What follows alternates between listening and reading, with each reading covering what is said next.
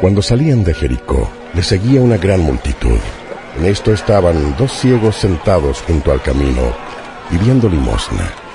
Al oír que pasaba mucha gente, uno de ellos preguntó, ¿qué era aquello? Le dijeron, es Jesús Nazareno que pasa.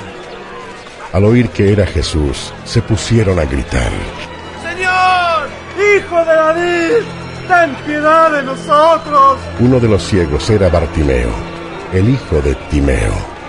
La multitud le reprendía para que se callaran, pero ellos gritaban con más fuerza diciendo, Señor, Hijo de David, ten piedad de nosotros. Hijo de David, ten piedad de mí. Se detuvo Jesús y les dijo, llamadle. Llaman al ciego y le dicen, ánimo, levántate que te llama. Bartimeo, arrojando su manto, dio un salto y vino hacia Jesús y les dijo, ¿qué queréis que os haga? Señor, que se abran nuestros ojos. Señor, que vea. Recobra la vista. Tu fe te ha salvado.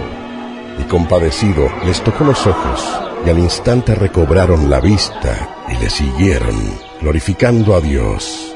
Y todo el pueblo, al presenciarlo, alabó a Dios. Jesús caminaba delante de ellos, subiendo a Jerusalén.